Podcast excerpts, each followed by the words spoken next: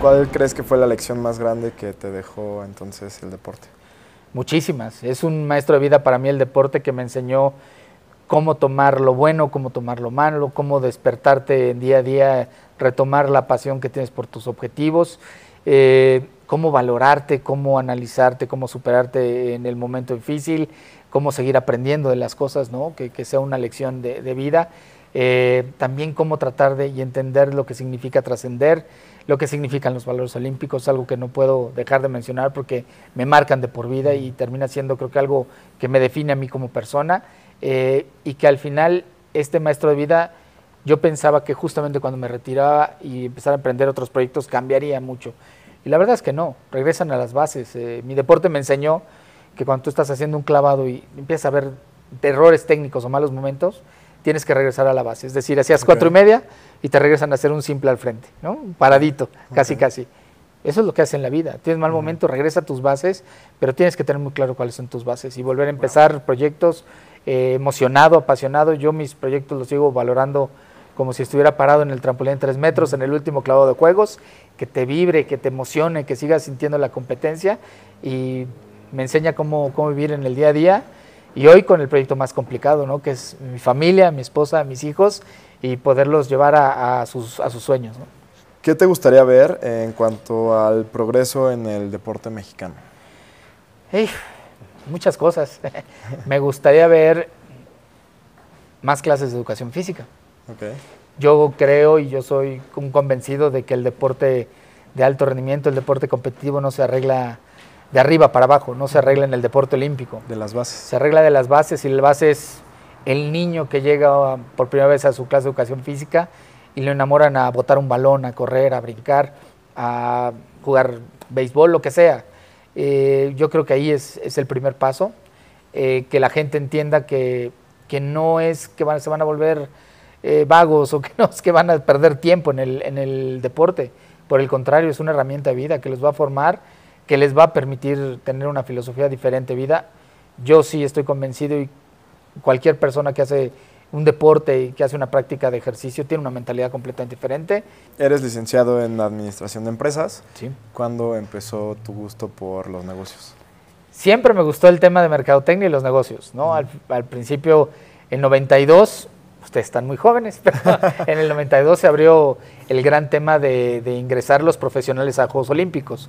Ahí es donde aparece el famoso Dream Team, el primer Dream Team. Y entonces empezamos con todo el tema de los patrocinios. Eh, un muy buen amigo me da el mejor consejo que es forma tu empresa.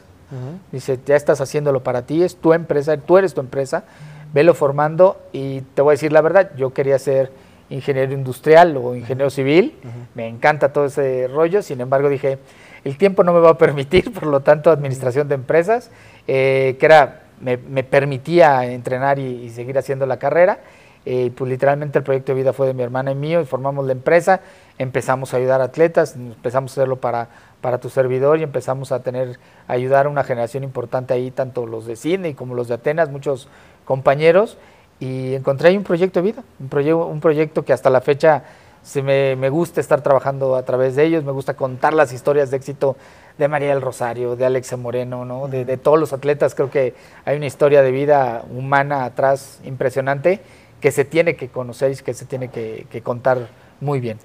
¿Cómo lograste balancear esta cuestión de la universidad y un atleta de alto rendimiento? Dificilísimo, creo que fue la etapa más complicada me topé con un, rector del TEC de Monterrey, Campus Estado de México, eh, el ingeniero Emilio Alvarado, que confió en mí. No existía un sistema en el cual yo pudiera estar estudiando y, compitiendo. Y sin embargo, él me dijo, ¿qué quieres ser? Yo le respondí, medallista olímpico. Y me dijo, ok. Me dice nada más que cuando seas medallista olímpico, primero vas a ser de la escuela. Y la verdad es que así sucedió. Siempre tuve el apoyo del TEC siempre se involucró en mis proyectos, siempre me, estuvo apoyando y no recibí más que apoyo de, ese gran proyecto. Entonces, pero de repente sí, ya era complicado, había que llevar sobrecargas y no, no, no, no, no, ya, ya no sabía. Pero me enseñó mucho. Al final, si no te coordinabas, si no planeabas, si no de verdad respetabas tus horarios de todo para entrenar, para estudiar, no lo hacías, ¿no? Entonces, me, ayuda mucho a, a como soy hoy. Soy medio intenso, puedo ser este multitask y, al final soy bastante organizado en todo eso. me enseñó cómo chambear en la vida. ¿Nos puedes contar ahora un poco de la empresa que creaste, de Plata Sports? Sí, es una empresa que hacemos todo el tema de mercadotecnia deportiva. Este, obviamente no solamente es el tema de los patrocinios, empezamos con los patrocinios buscando para patrocinadores a los atletas, de repente ya estábamos viendo el tema de derechos de eventos internacionales, de repente ya más bien trabajamos para la marca, para buscar a los atletas, ¿no? Y desarrollar estrategias de, mercadotecnia deportiva y así empezamos a crecer. Hasta hoy en día hacemos un tema de planeación en cuanto a eventos, ¿no? Eventos deportivos, los temas de, comunicación eh, en cuanto también a eventos deportivos y, y temas de comunicación de marca.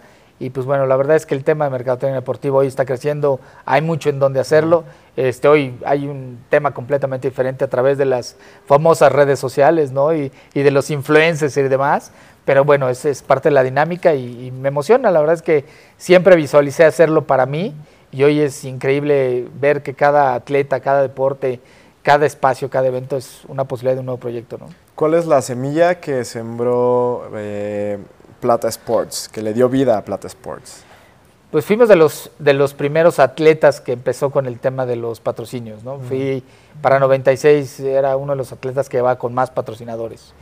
Y la semilla fue, fue ver esta parte de la relación entre la marca y el atleta y la marca estar emocionada en crecer con el atleta, ¿no? Y, empezar a ver proyectos que iban creciendo juntos. Yo creo que esa, esa parte fue la, la que nos emocionó y al final pues que sea una historia de éxito, ¿no? Que, juntos lleguen a la meta y ver marcas emocionadas con su atleta cuando ganaba, ¿no? Y así fuera un nacional como fuera un campeonato del mundo. Entonces, esa semilla siempre seguirá siendo el, tema importante para nosotros. Después de enfocarse en el lado empresarial, eh, has decidido pasar a la administración pública. Eh, prácticamente se empezó en el municipio de Naucalpan como director general del Instituto Mexiquense de Cultura Física y Deporte. ¿Qué te hizo querer tomar este cargo público? Conocer y ayudar. El servicio público siempre me ha gustado y de alguna otra manera a través del Comité Olímpico pues siempre el tema de ayudar ha sido, ha sido un tema, ¿no? Y el servicio público me atraía, se dio la oportunidad, yo soy de Tlanepantla, está pegadito a Naucalpan, llegó un, amigo a la presidencia municipal, eh, me permitió la oportunidad ¿no? de, de hacerlo, me gustó mucho porque tiene que ver el contacto tiene que ver el tema, el municipio es la parte básica de, lo que sucede en el deporte social. Me encantó, la verdad me enamoré del servicio público porque es la ayuda inmediata, no, no hay, aquí no hay de, hijo, déjame verlo, y entonces no, es el día de, hoy, tiene que ver con las ligas municipales, tiene que ver con la clase de zumba, tiene que ver con el taekwondo de la escuelita, tiene que ver con la clase de educación física de, de las escuelas, y esa parte me, me, gustó mucho y entendí que ahí es donde hay mucho trabajo que hacer. Eh, y pues bueno, aprendes también de lo que significa la administración pública, que no es fácil, ¿no? Creo que la lección más complicada fue aprender lo que es la administración pública. No el tema del servicio público y no el tema del deporte en el municipio. La administración pública es, es otra cosa completamente diferente. ¿Qué crees que los servidores públicos puedan hacer para ver mejoras en el deporte nacional? hijo, el reto es grande. El servicio público tiene un gran reto entender que no se puede hacer solo, ¿no? que al final como servidor público tienes que involucrar a muchos actores y que es conforme a eso se tiene que, hacer, pero también tienes que definir bien políticas públicas, o sea, hacia dónde se quiere hacer. Yo mi crítica es que no podemos pensar que atendiendo el deporte de alto rendimiento atendemos todo. Creo que se tiene que atender también el deporte social y lo hemos abandonado, sobre todo como servidores públicos, y que al final si se atiende bien el deporte social, se va a atender también el, deporte de alto rendimiento, pero entender que es en conjunto con la sociedad, con los empresarios, con todo el sistema deportivo, ya sea municipal, estatal o nacional, es como se, pueden hacer las cosas. Y nosotros también como, ciudadanos entender hasta dónde están las limitantes del servicio público, ¿no? Creo que es muy importante entenderlo como tal.